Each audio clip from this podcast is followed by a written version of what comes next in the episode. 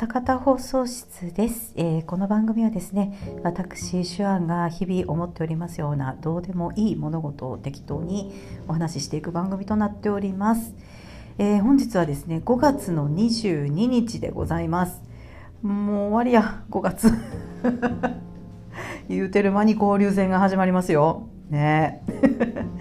えー、という感じでねちょっとこちらはちょっと触れておこうかなと思っていることなんですけれども先週にですねあの大人気ポッドキャスト番組ガンダムラジオさんの えー、第4回ガンダムクイズ王選手権のですねあのいわゆる出題なんていうの？あれ出題のお手伝いをさせていただきました。あの問題読みっていうんですかね。うん、あのクイズクエスチョン出す側の 天の声みたいなのをさせていただきまして。いやめっちゃ面白かったですね。これ実は収録自体は去年の11月ぐらいにやってまして。あのまあ私があの依頼を土井さんから、えー、ご依頼を受けまして。であの勝手に撮って。いただいた原稿を、まあ、ちょっと直しながら勝手に撮りましてで送り返してみたいな感じで11月ぐらいに撮ってましてでまあちょっとその収録がいつぐらい11月末ぐらいにやるっておっしゃってたのが流れましたって DM が来てあそうなんやと思って。でもそこからまあ音信不通といいますかあの何ともおっしゃってこられなかったのでああもうこれはボツになってしまったのだろうなと思ってたんですよ。まあ別にね大したことやってないですから問題読んだだけなんでねあのボツになってしまったんかなと思ってたらねちゃんとお使いいただいてありがとうございました。なんかあのよそ行きだってすごいコナタンさんに言われましたけど、確かにね、よそ行きの喋り方でしたね。なんかあの自分の声が他の方の番組に載ってるっていうのがすごいいまだにいまだにっていうかあの私いまだに他の番組今ねあの呼ばれたことないんでまあ呼びにくいでしょうね。呼びにくいでしょうね。あの呼ばれたことないのであの流れてくるってことなかったんですけど今回他の番組自分が普段いつも聞いてる番組から自分の声が聞こえてくるというまあまあ面白い体験をさせていただいてですね。あのでもかなり作った声だったのでなんか自分の声じゃないみたいな感じで 違和感なく聞けましたね。うん、これからなんか他の番組出る時はもういつも作った声で出ようかな。違和感ない。聞いてて誰の声だろうって思いながらね聞けるぐらいのあれにしたいなと思いましたね。ありがとうございました。すごい面白かったです。またあの機会があればあのお受けいたしますので よろしくお願いいたします。で、えー、今週はですね、何の話をしていくかと言いますと、マクロスセブンを見終わりました。えー、まあ、正確に言うとマクロスセブンシリーズ、えー、D アニメストアにありますテレビシリーズ、まあ、未放送分3話だっけ、えー、含みますテレビシリーズと、あとは銀河が俺を呼んでいる。それと、ダイナマイトセブンとね、まあ、3作見終わりました。こちら、ね、あの、ラブコメ要素が割と強めで、あの、結構私好きな作風でした。面白かった、すごく。あの、ドタバタもすごいあるし、あの、ミレーヌちゃんが可愛いっていうね。あの、暗い話そんなないね。あの、まあそういう要素もないわけじゃないんですけど、割とこう、敵型にも後でお話しますけども 面白いキャラクターが結構いましてあの割とにこう大笑いしながら見れるような感じのマクロスでしたねでまあマクロスといえば三角関係ですよ。ね三角関係が出てきますよね。あの初代っていうんですか？あのファーストだったらすごいなんかあの光くんと民名とみたいなねミサさんっていうかなりウェットな これ以上ウェットな三角関係ねえよなっていうぐらい結構泥沼な感じでしたけれども、今回のこちらマクロスセブンの三角関係はですね、まあ、登場人物がみんな割とこと恋愛に関してはドライな感じで、なんかこう、なんというか見ていて全然胸が痛くなったりしない すごい清々しい三角関係でしたね。うん。それもすごい見てて楽しかったなって思いました。うん、やっぱりねあの初代のマクロスってテレビシリーズ見てる時も本当になんかね胸が痛い話が多くて胸くそ悪い話とか結構ありましたでしょう。ねなんかそれでこう辛いってなったりしてましたけど今回そういうのがね一切なかったですね。うんよかったです。でまあ、マクロスといえば、まあ、歌ですね。歌もなあの、まあ、必ず必要な要素としてあると思うんですけども今回は、まあ、なんとバンドものということでね。あのあバンドものかっていうねちょっと意外というかあこういう方向に振ってきたんかと思ってねちょっと面白いなと思いました。あの私事で大変恐縮なんですけれどもあの私あのコロナがやってくる前まではまあまあバンギャをやっておりまして、まあ、とあるバンドを追いかけてましたので 今回見ていてねなんか不思議な懐かしさみたいなのが ありましたね。うん、なんかあのー、まあそろそろまたライブ見に行きたいなとか思ったりねしますけれどもでもやっぱりこう何て言うんですかね。人が密着す密着するようなライブハウスはちょっとまだ避けた方がいいんかなとも思ったり思わんかったりっていう感じなんですけど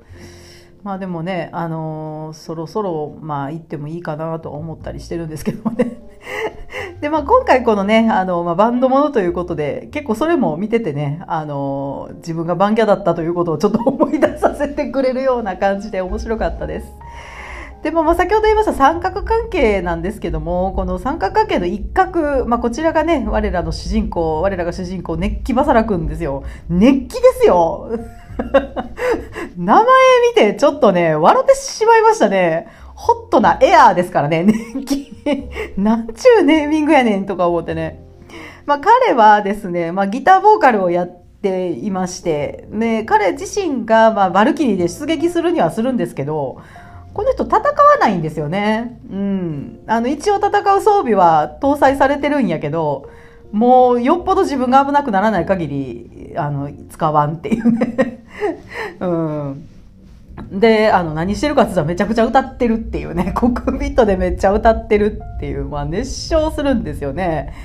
まあなんというか敵に対して歌パワーをぶつけていくというなかなか面白い兄ちゃん でございましたね。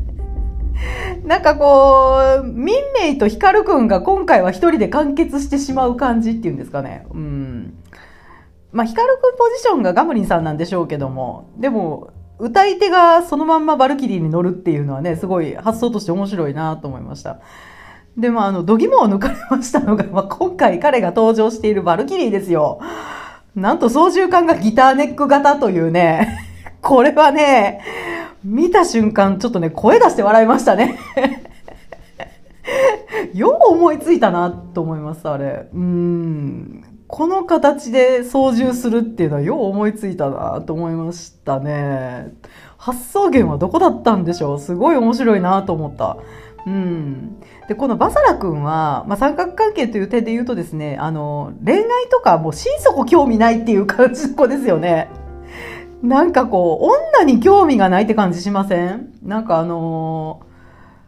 美女が裸で横になってても歌いますよ、この人。いいから服を着ろよっていう歌を多分歌うんじゃないですかね。服を着て俺の歌に集中しろみたいな感じのことを歌うんじゃないですかね。まああの、まあ本当に自分の、ただただこう自分の歌で、まあ誰かを助けたり、まあ争いをやめさせたりするということだけにしか興味がないタイプですね。まあ、なんていうかね、歌い手だったらやっぱり恋はせんといかんと思うんですよ、私。うん。そこはちょっと残念かなと思う。彼が恋を知って、まあ、その恋の挫折なんかを知ったりすると、もっとね、その、ね、スピリチュアがすごいことになるんじゃないでしょうか。わかんないですけど。まあでもこの子良くも悪くも、あんまりバンドマンっぽくないね。やっぱソロシンガーって感じがすごいしますね。うん。うん。あの、こういうボーカリストでうまくいくというとやっぱり他のメンバーがよっぽどよっぽどこう理解がある。まあ確かによっぽど理解があるメンバーだったですけどね。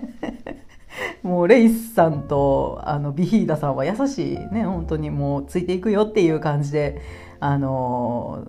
こう物静かにそばにいるって感じでしたもんね。うんまあ、そういうメンバーじゃないとうまくいかないだろうなと思いました。で、えー、三角関係のもう一角ですね。まあ、先ほど名前ちょっとちらっと出しましたけど、ガムリン木崎さんですね。はい、出た小安っていう感じですけども、また小安さんですよ。ねもうこれはね、あのね、めちゃくちゃいい小安でしたね。もう、私の中でまあ、あの、いい小安ランキングっていうのがあったら、かなり上位に入ってくるぐらいのいいキャラクターでした、今回こちら。うん。爽やかな好青年でね、小安さんってすごくないですか？ねえ、ディオ、ディオができるのに ディオもおやりになりながら、こういうこともやるんですよ。こういう爽やかな好青年もおやりになるというね。すごいなと思いますね。うん。まあ、彼はですね、まあ、統合軍のエースパイロットですね。途中からなんか、あの、ちょっと干されていきますけれども、この人は、まあ、バ、バサラほど恋愛に興味がないわけでもない。まあ、普通の人です。うん、すっごい普通の人。で、まあ、あの、ないわけでもないんですけども、めちゃくちゃ優しい人なんですよ、この人。いかんせん優しすぎるって感じですね。こう、自分の惚れた相手がいまいち恋愛ムードにならなかったら、まあ、それにちゃんと合わせちゃうんですよね。自分も恋愛モードになってはいけないっていう感じで合わせてしまうという、まあ、めちゃくちゃもう、ほんま、とても優しいし、うんしって感じですよ。本当にね、優しい紳士でしたね。まあ、優柔不断とも言いますけれども。あのー、で、まあ、その、ガムリンさんが、まあ、惚れる相手です。まあ、今回のヒロインであります、三角形の頂点にいますのが、ミレーヌちゃんですね。この子はですね、まあ、バサラ君のバンド仲間です。ベースボーカル担当の女の子で、すごい可愛いんですよ、この子。うん。ちょっと色気ないけどね。色気ないけど。あの、これは前回かな？前々回かなんか言った、あの、エンディングの三木本さんがお書きになってるミレーヌちゃんはすっごいセクシーですけど、あの、アニメの中に出てくるミレーヌちゃんはいまいち、こう、色気がない。まあ、常に、こう、バサラに子供扱いされているというね、感じでしたけども。で、この子ね、ベースなんですけど、テレビシリーズ、最初の方でですね、6弦ベースを指弾きしてまして 私もこれ見た時に、おお、めっちゃ変態プレイヤーやないかいってなったんですよ。6弦を指弾きしとると思ってね。いやー、まあね、こだわりの設定なんかなとか思ってたんです。でこだわりの設定なのかなと思ってたら、後々続編でですね、普通の4弦ベースをピックで弾いてまして あれってなりました あれって こだわりの設定っていうわけではなかったんやなと思ってね、若干ほっとしました。まあ、6弦を指で弾くってなったら、6弦ベース指弾きっているんかな誰か。ねそれこそ、キングクリムゾンとかにしかいないような、プログレの人じゃんっていうね、感じですけれども。そういうわけでもなくて、あの、普通のベースの女の子だったんだなと思ってね、若干ほっとしました。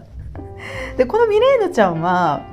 あの、初代のマクロスに出てきたマクシミリアンさんとミリアさんの間にできた娘なんですね。で、もう、それが分かった時に、わあ、初代の続きもちゃんとフィーチャーされてるんやと思ってね、すごい嬉しくなりましたね。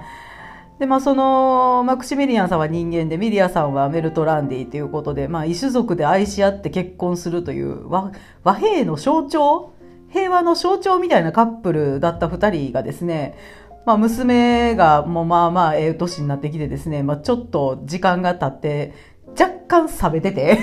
夫婦、夫婦仲が若干冷めてまして、まあ、顔を合わすたびに喧嘩越しでね、話をするというね、まあ、ここもかなりリアルやなと思いました。あれだけこう愛し合って、ね、あの、こう種族の垣根を飛び越えて結婚したカップルでも、まあ、時間が経てばこうなっていくんやなっていう感じでね。でもこのミレーヌちゃんはですね、まあ、まだ、まあね、10代ティーンということもありまして、まあ恋愛に関してもまだなんというかふわっとしてますね。まあこれぐらいの年の頃だったらすごいちゃんと恋愛する子はするんでしょうけれども、まだこう、そこまで至っていないという感じですね。うん。まあ明らかに恋はもうしてるんやけど、それが恋なのだとは気がつかないタイプ。まだね、気がついていないタイプっていう感じですかね。うん。まあそんな感じなんで、まあこのパサラ君とガムリンさんとミレーヌちゃんの相関関係がですね、まあまあ面白いんですよ。あの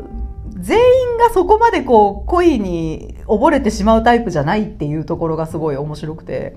うんまあ、バサラ君はね、まあ、先ほども言いましたけど完全にゴーイングマイウェイな人なんで、まあ、特に恋愛とか興味ないみたいな感じででガムリンさんとミレーヌちゃんはお見合いをするんですよこの2人でお見合いをしてまあ、半分お友達、半分恋愛、半分じゃないな。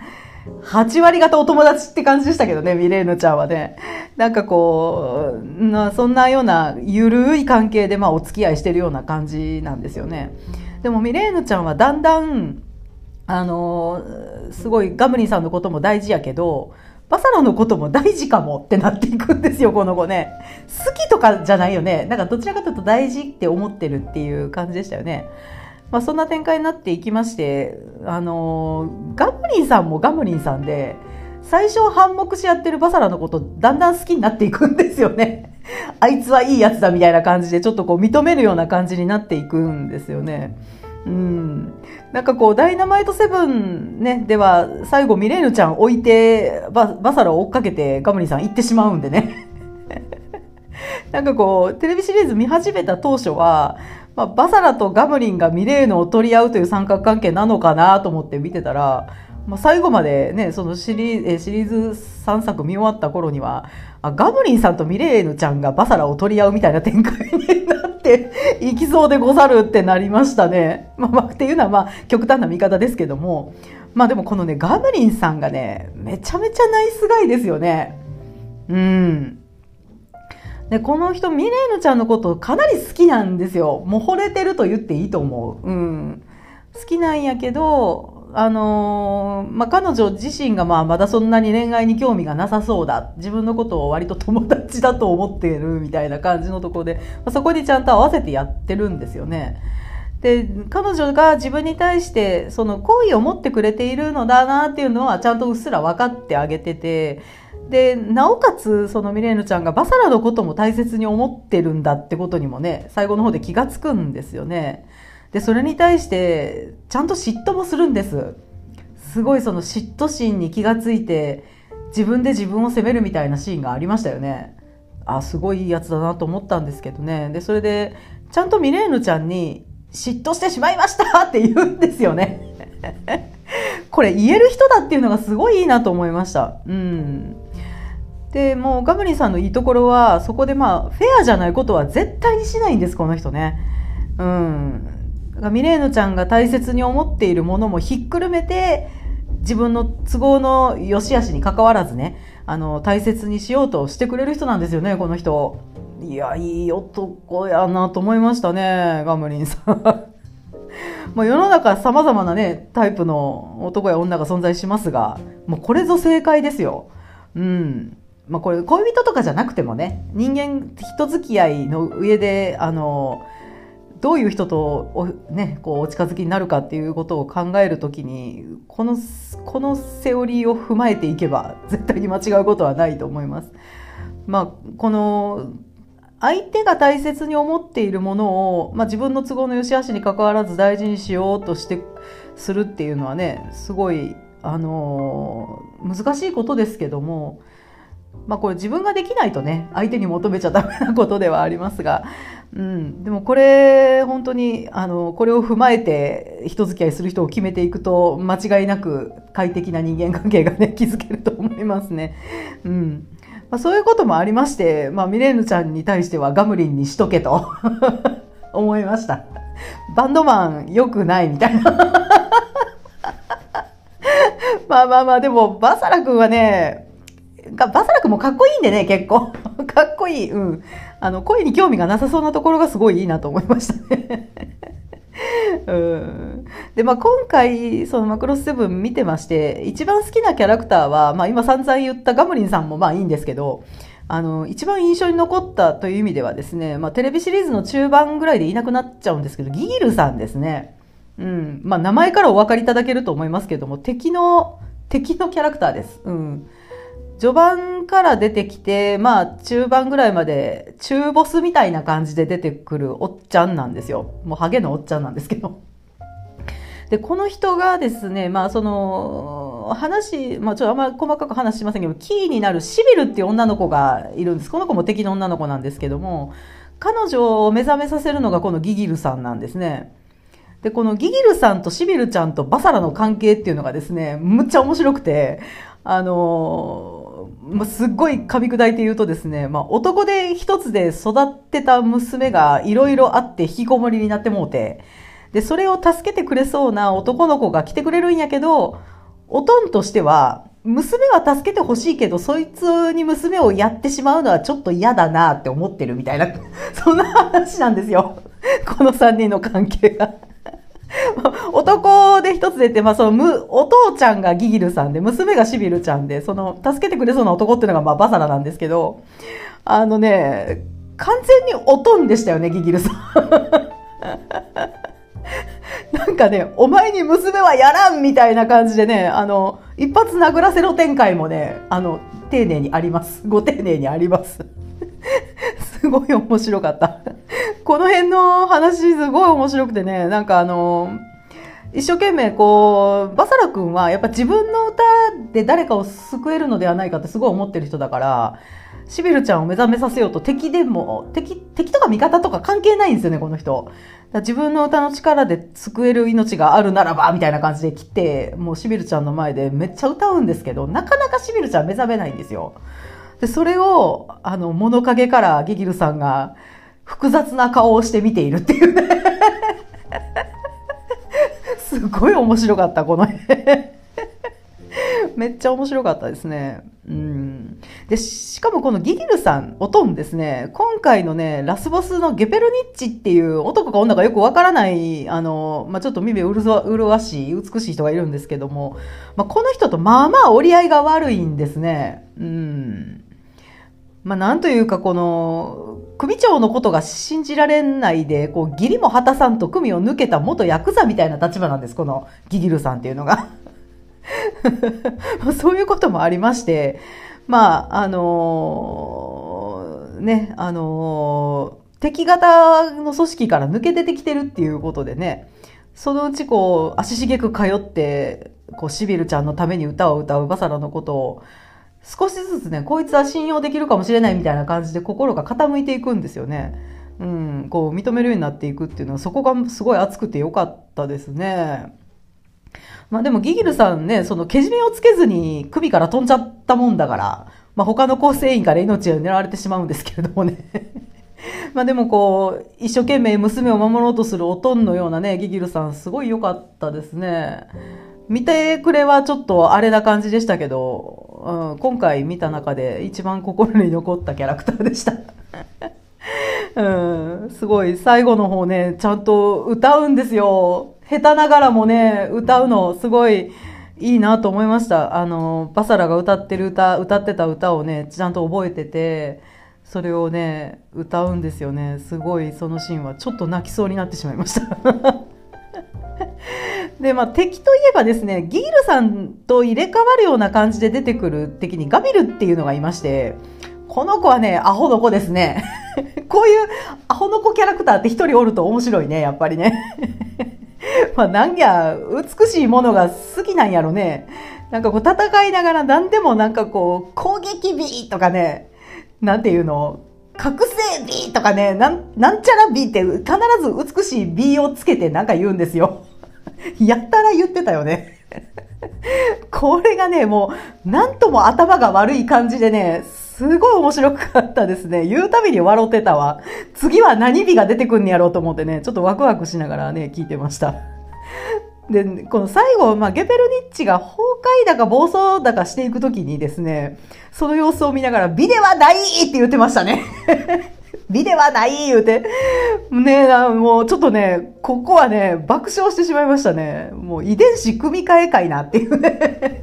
美ではないって言う言ってました。もうこの子はね、まあ、前衛芸術とかでも志せばね、天才になれたかもしれないですね。でも今回の敵はですね、なんかこう、スピリチュア言うて、なんでしょうね、人のやる気パワーみたいなのを奪いに来るんですよ。なんかね、一昨年のプリキュアの敵っぽいの。やる気パワーを取っていくっていうね。うん。まあこれで殺しに来るっていうわけじゃないっていうのがまあまあ厄介ですよね。取られた人は、もうエナジー吸われて、もうもぬけの殻みたいになってんねんけど、生きてるっちゃ生きてるんですよね。うん。でもその、敵方はですね、そのやる気パワーを人から無限に搾取できるような、その、スピリチュアファーム言うてましたね。ファームを作るたら、なんたら言うて攻めてくるんですけれども。まあ、そのスピリチュア取られてやる気なくなってただぼんやりしてる人っていうのがですね、まあ、そのバサラ君率いるファイヤーボンバーの曲を聴くとちょっとずつ蘇るんですよね。うん、でまあそれまあそれもそのはずでバサラ君はまあ人並み外れたスピリチュアの持ち主でございまして、まあ、それがまあ彼の歌にパワーを持たせているというわけなんですね。でまああのーこれももう一つすごい印象に残ったキャラクターだったんですけど、ドクター千葉っていうのがいまして、この人ね、あのね、この歌声に宿るパワーを研究している、まあ、研究第一人者みたいな人だったと思うんですけども、まあ、このドクター千葉っていう医者、お医者さんなんですね。で、この、こういう研究してる人って多分初代にはいなかったですよね。やっぱ初代っていうのは、林民明という、まあ、歌い手がいて、その子が、ま、戦争を終わらせたっていうことで、歌に何かしらのパワーがあるんだっていう事実があった後に始まった研究分野の人なんだなって思うとすごいね、なんかね、面白いなと思いました。設定としてね、すごい面白いなと思いましたね。で、このドクター千葉はですね、すっごい民名オタなんですよ。民名オタ、民名オタが講じて研究者になった人なんです、この人。部屋がすごかった。もう、オタクの部屋って感じだったね。うん、やばかったよ。でもその民名ちゃんが好きすぎて、まあ、彼女のことを研究するうちにその分野を極めることになってしまった人という、なんです？この、ドルオタの完成形みたいな人ですね。ほんまでもそんな感じの人でした。うん。で、このマクロスセブンにはですね、もう一人オタが出てくるんですけども、まあ、もう全く話変わりますけども、これがですね、まあ、なんとも思わせぶりに、毎回登場してきて何か重要な役回りが最後にあるんかなと思ったら大してなかったという花束の少女ですね この子はね、あのね、バサラの歌なんですよ。で、まあ自分もまあ最初に言いましたけども、まあまあバンギャをやってきて、ああ、こういう感じのファンの子っておるおると思いながらね、ニヤニヤしながら見てましたね。うん。まあまあ、あの、まあリアルの世界で花束持ってるとかそういうあれではなくて、ツアーがあったら基本全通する、あ、全通っていうのはね、あの、ツアー日程全部見に行くっていうことです。あの、全部通じるっていうことですね。あの、日程全部見に行くっていうことなんですけど、ほんまにそういう子いまして、一体どうやって仕事の都合をつけているのだろうと疑問に感じるぐらいどこに行っても 参戦してる子っているんですけど、まさしくそんな感じの子ですね。全通するタイプのファンです。うん。どこにでもいましたよね。どんなちっちゃいイベントにでもいましたよね。どこからその情報を仕入れてきているんだっていうね、感じでね。で、ちょっとビビってしまったのが、その、スタッフを振り切って楽屋口に突撃ラブハートしていく。楽屋口に突撃ラブハートしていくシーンがありまして、あれはあかんやろってなりましたね。これはあかんやつやと思ってね。あとね、あの、完全にプライベートのバサラ君の近くにおったりするんですよ。いや、もうこの子よう出禁にならへんなと思いましたね。自分が追っかけてるバンドでも、まあ、メンバーのプライベートに突撃していったファンがですね、まあ、出禁になった話とかたまに聞くので、まあ、まあでもこの子は、そのまあ制作する側からするとバサラのファンっていうことで結構好意的に書かれてるんですよ。あのー、まあ、ちょっと行き過ぎっていうか、ちょっと行き過ぎな感じもないわけじゃないんですけど、まあ、バサラのことを見守ってる感がすごいありましたよね。常に不安そうな顔して、ラジカセを、ラジカセでファイヤーボンバーの曲を流しながら、空を見上げてるっていう感じの まあ思わせぶりなね、キャラクターなんですけども、実際に、まあ同じような子がおったら、まあ多分敵になるだろうな、この子っていう まあまあ痛いファンっていう、になっちゃうのがね、まあ今回、バンギャ的に見てて面白かったですね。うん。で、まあその、テレビシリーズの後に、まあその未未放送分3話、これなんで未放送になったんですかね？うん、未放送分3話と、えー、銀河が俺を呼んでいると、マクロスダイナマイト7をね、見まして、でまああのー、未放送分3話と銀河が俺を呼んでいるはですねテレビシリーズに割と直接関連があるような作りでしたね。うん。あのテレビシリーズに出てくる敵とかも出てくるっていう感じ。でもこのね最後の「ダイナマイトセブン」っていうのは完全に別のストーリーですね。あのねこれね これもすごい面白いなと思ったんですけどあのー、まあファイヤーボンバーめちゃめちゃ人気がありますんでね、まあ、バサラもちょっと人気が出過ぎてもうて、まあ、若干疲れたっていう感じですね。放浪の旅に出てしまうんですよね。でその放浪の旅での先の出来事っていうこと旅先での出来事の話っていうのが、まあ、この「ダイナマイトセブン」なんですけど、まあ、いかにもロックミュージシャン前としてますよね。こうなんや知らん。自分の活動に疑問を感じてこう自分探しの旅行ったら言うてインドに行ってその後以前とは全く違う方向性の曲をやるようになってファンが困惑するっていうね その一連の流れになりそうな予感がねすごいひしひしとしましたね。多分帰ってきたら音楽性めっちゃ変わってんちゃうかとかって思ったりして。まあでもすごいいい話でした、これね。すっごいいい話でした。あのね、メルビルの白芸みたいな話。突然やなって思いますけど、あ、白芸がモチーフになってんのかなってちょっと思いましたね。ちょっと思い出させるようなお話でして。これはね、これでテレビシリーズと全然違ってすごい良かったです。うん。という感じでね、マクロスセブンね、最後まで見終わりました。でね、あの、D アニメストアではですね、あの、いわゆるテレビシリーズは無期限で見れるんですけど、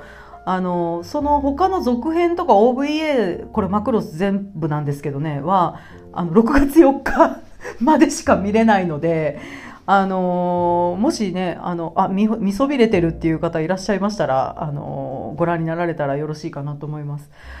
あのマクロスプラスをそのまま続けてみようかなと思ったんですけど、ちょっとロボットものしばらく見たくないなと思って違うものを見始めたんですけど、さっき、あ、そうだ、6月4日までだったと思って、調べたらマクロスプラスもそのプラスの劇場版だっけ？もう4日までなので、ちょっと今日の夜から見ます。ちょっと見かけた、見かけてるやつ置いといて、うん。あの、今日の晩から見ていこうと思います。はい。というわけでですね、まあ、今回、まあ、マクロスセブンの話をしてまいりました。あの、結構セブンお好きな方は多そうですよね。割と好きな方は多いんじゃないかなと思います。あの、もしよろしければね、番組へのご感想などいただけるととても嬉しいです。えー、番組へのご感想に関しましては、ツイッターのハッシュタグ、歌方放送室すべて漢字でございます。歌方放送室までよろしくお願いいたします。えー、それではねまた来週お耳にかかりたいなと思っております、えー、これまで私手腕がね精一杯のおしゃべりをしてまいりました。それではまた来週。おやすみなさい。さようなら。